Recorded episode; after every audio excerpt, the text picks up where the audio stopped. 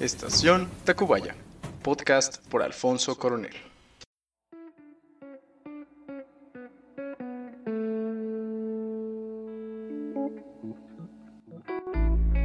Hola, ¿qué tal gente bonita? Sean bienvenidos a un episodio más de Estación Tacubaya. Adivinen quién acaba de volver a grabar el podcast porque su computadora decidió trabarse y tuvo que empezar de nuevo. Sí, así es, esta guapura de aquí. Carajo. Ay, fue tan traumante. Ya de verdad iba a acabar. Estaba grabando la primera parte que es la intro, la historia, etcétera, etcétera. Y mi computadora decidió irse al carajo y decir, ¿sabes qué? Pues lo puedes volver a hacer, amigo. Total, no tienes nada que hacer. Así que, ¡boom! Y bueno, ya no tengo tanto el ánimo como el que tenía al inicio, cuando sí estaba grabado, porque me estaba riendo en ese momento de los buenos momazos que habían sacado de la madriza que le dieron a mi compadre, el ladrón de la combi. Y entre los videos, los memes, yo me la pasaba bombísima. Tardé un rato en dejar de reírme porque estaba bien rojito de toda la madriza que le metieron, pero... Ah, bueno, se me quitó cuando mi estúpida computadora decidió pausarse. Pero en fin, este, vamos a empezar con los temas, ¿no? Tengo dos. El primero es darle las gracias a toda la gente que apoyó el proyecto que les dije en el episodio pasado. Todo lo que tuvo que ver con el programa en el que Kat, Kat, muchas gracias por la oportunidad de participar contigo en este proyecto. La gente que estuvo, la gente que comentó, las bonitas personas que aunque sea entraron un ratito, no hay problema, yo los agradezco. Nunca había tenido un en vivo, estaba muy nervioso, creo que se notaba les prometo que para la siguiente ocasión ya voy a estar más enfocado, voy a estar viendo la cámara. Porque en el teatro no suelo ver a la cámara, entonces estaba medio nerviosón, así como para dónde carajos miro, qué feo soy, soy hermoso, no lo sé, algo así. Pero ahora sí voy a estar más preparado, voy a estar más concentrado y voy a dejar de ver quién está porque luego me pongo nervioso. Les tengo que confesar que me ocurrió como en el teatro, que cuando sé que mi familia, mis amigos o personas importantes me van a ver, me pongo doblemente nervioso. Entonces cuando revisé quiénes estaban ahí, hijo mano, me puse a sudar a lo desgraciado, mis manitas estaban un poquito mojadas, pero bueno, eso no importa. El punto es que les agradezco. Al igual que en el proyecto del podcast, les pido que me manden lo que les gustó, sus comentarios, sus opiniones, todo es válido. Al fin de cuentas el proyecto es para ustedes, para cotorrear un rato juntos y disfrutar de un viernes por la tarde noche. Aplausos también a las personas que participaron y se llevaron unas cosillas por ahí. Me gustó mucho la dinámica, o sea, hay mucha interacción. Digo, eran poquitas personas las que comentaron, pero al fin de cuentas son, son muy importantes. Y creo que lo mejor es que pues se pueden llevar algo, ¿no? Ahora el segundo punto son dos historias, una que me pasó el sábado pasado con la oficina de correos de México y la otra con una pequeña enseñanza que les quiero comentar. Bueno, la primera es que el fin de semana yo acompañé a mi mamá a su universidad a que firmara unos papeles para seguir dando clases en el municipio de Atizapán. Ahí mismo pasamos a una plaza para que nos ajustaran nuestros lentes porque, o oh sí, el astigmatismo es la onda. Y luego le dije que me esperara porque iba a ir a la oficina de correos. Entonces caminé más o menos como unos 10 minutos y estaba un poco lejos de la plaza. Y cuando llego, la encargada automáticamente ve mi caja y me dice, oye, si quieres enviar eso tiene que estar envuelta o tu caja tiene que ser de cartón liso. Así que yo te recomiendo que la envuelvas o que vayas aquí a la esquina y compres un sobre burbuja para poder enviar tu paquete pero me lo dijo con un tono un poco grosero, un poco fuerte, como muy apurada, porque se supone ya iban a cerrar. Cabe aclarar que la oficina de correos cierra como a la una los sábados y yo llegué más o menos al 10 para la una. Después de escuchar tan amable sugerencia, fui hacia la esquina, me compré el sobre, pagué 25 pesos por el sobre, yo tenía 60, me sobraron 35 y cambié la, la hojita que tenía el destinatario y el remitente al sobre pero pues como solo le había puesto Durex, entonces tuve que despegarlo un poquito, se trajo uno que otro diseño por ahí y no pegaba bien.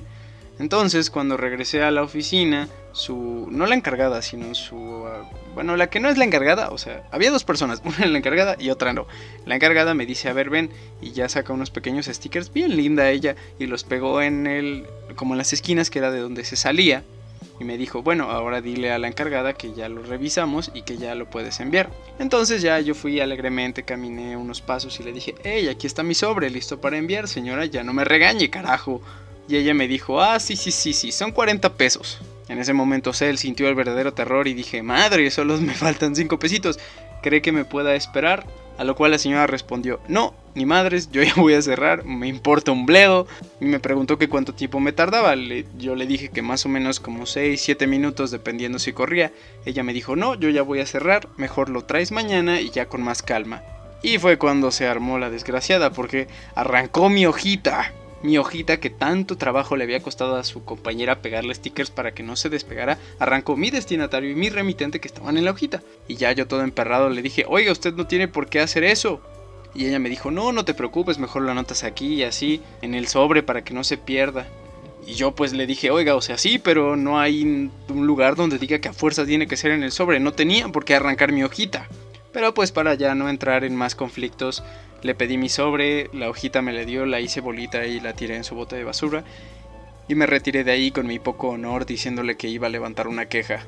Ya luego le expliqué a mi mamá lo que había ocurrido porque pues yo me fui con una caja y regresé con un pinche sobre burbuja y ya de regreso a casa me puse a investigar cuál era la oficina de correos más cercana a mi hogar y para la sorpresa me di cuenta que las oficinas no abrían el domingo, entonces la desgraciada se hubiera reído de mí en su casa si yo llegara el domingo a la oficina con mi sobre diciéndole, oh genial, ahora sí lo voy a enviar y estuviera cerrado. Pero no tuve esa suerte porque ya después la envié en la oficina de correos que está aquí en mi casita y ya todo en orden, todo cool, todo genial.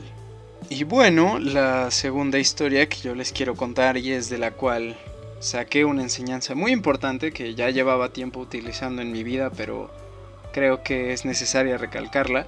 Y es que hace unos días tuvimos una situación un poquito fuerte aquí en la familia y yo vi como varios miembros pues se quedaron como con ganas de decir las cosas, de haber hecho algo, de haber intentado tener comunicación con unas personas pero lamentablemente ya no pudieron. El tiempo los alcanzó y el destino, no sé, pero se quedaron con ese sentimiento como de culpa. Y yo recordé que pues a mí me ha ocurrido igual, me ocurrió con muchas personas, con muchas situaciones, con muchas oportunidades de trabajo, con muchas ideas. Me quedé con las ganas de hacerlo, de decir cómo me sentía.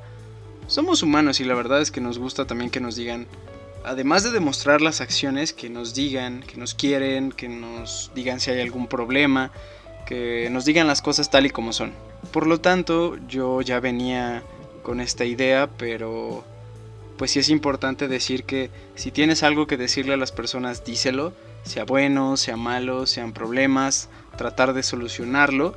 Si quieres hacer algo, si quieres arriesgarte en algún trabajo, en alguna oportunidad personal, en alguna no sé, en alguna cosilla de ese estilo, que lo hagas. Evidentemente toma tus precauciones, toma tus riesgos, prepárate, porque va a haber cosas que ni siquiera sabes a las que te vas a enfrentar. Otras puede que sí sepas, pero la gran mayoría del tiempo estamos en una incertidumbre y estamos aprendiendo en el camino. Pero no te quedes con las ganas. Dile a esa persona que la quieres, dile a tu familia cuánto los amas, qué te incomoda de ellos, qué no te gusta, y sobre todo que disfrutes de estos momentos porque pues sí, lamentablemente hoy estamos, mañana quién sabe y más con esta situación.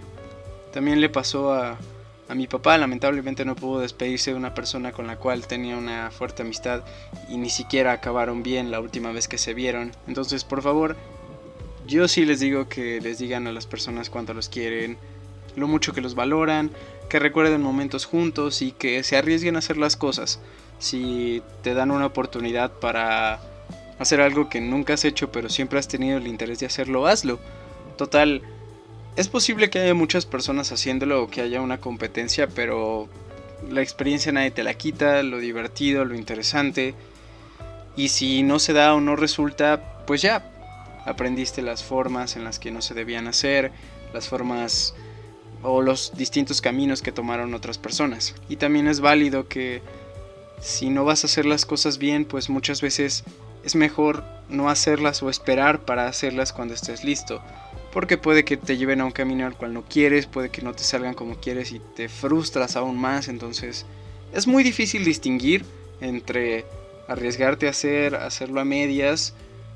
Pero siempre yo creo que en todo hay que dar tu 110% al proyecto que estés haciendo, a la persona, a las amistades, todo porque luego nos podemos arrepentir de no haberlo hecho y Quizás sea peor arrepentirte de no haberlo hecho a de haberlo intentado y que no funcionara. Ese consejo te doy porque tu amigo Alfonso Coronel soy. Oh, sí, hasta sonó bien bonito, ¿cómo no? Pero saben que es mejor que escucharme 10 minutos hablar, escucharme contar un cuento, escucharme hablar de poesía y seguir diciendo mis estupideces hasta que acabe mi episodio porque es mi episodio y yo decido cuánto tiempo dura, claro que sí. Además sigo bien emperrado porque ya tenía un episodio grabado y mi computadora lo perdió. Bueno, no lo perdió, pero el programa se trabó y entonces ya no me dejó recuperarlo. Lamentablemente se perdieron dos entrevistas de doblaje que tenía. Estoy pensando que para el siguiente episodio subo las dos entrevistas y la crónica porque la persona que nos mandó la crónica pidió que todavía no la subiéramos, así que vamos a esperar.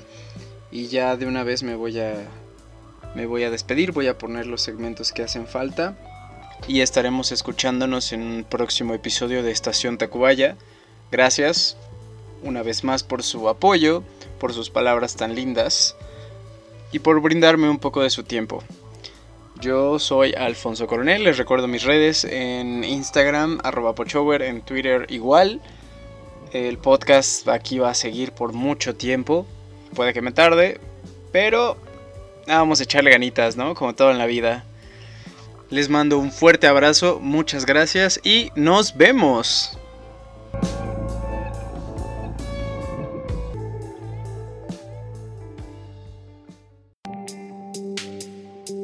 Es momento de leer poesía.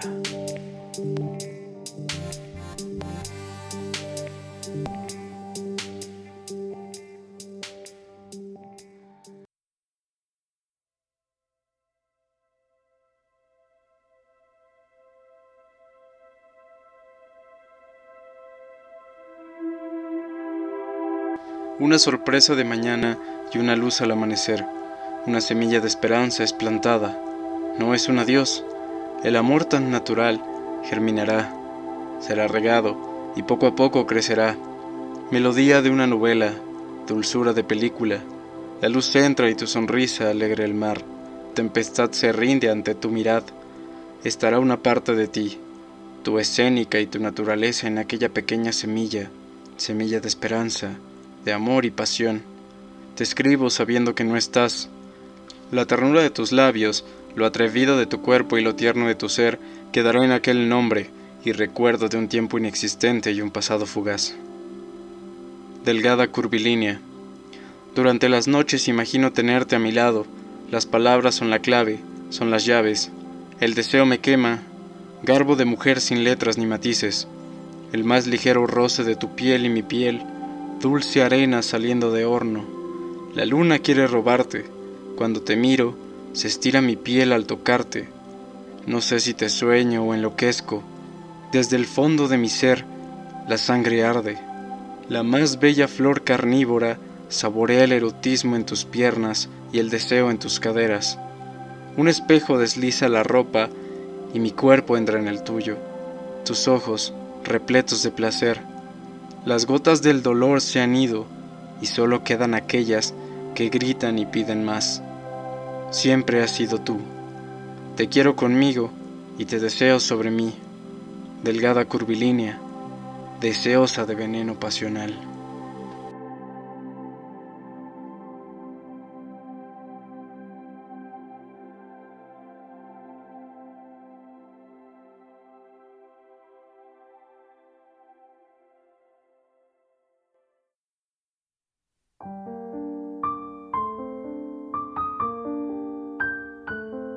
La borra del café por Mario Benedetti.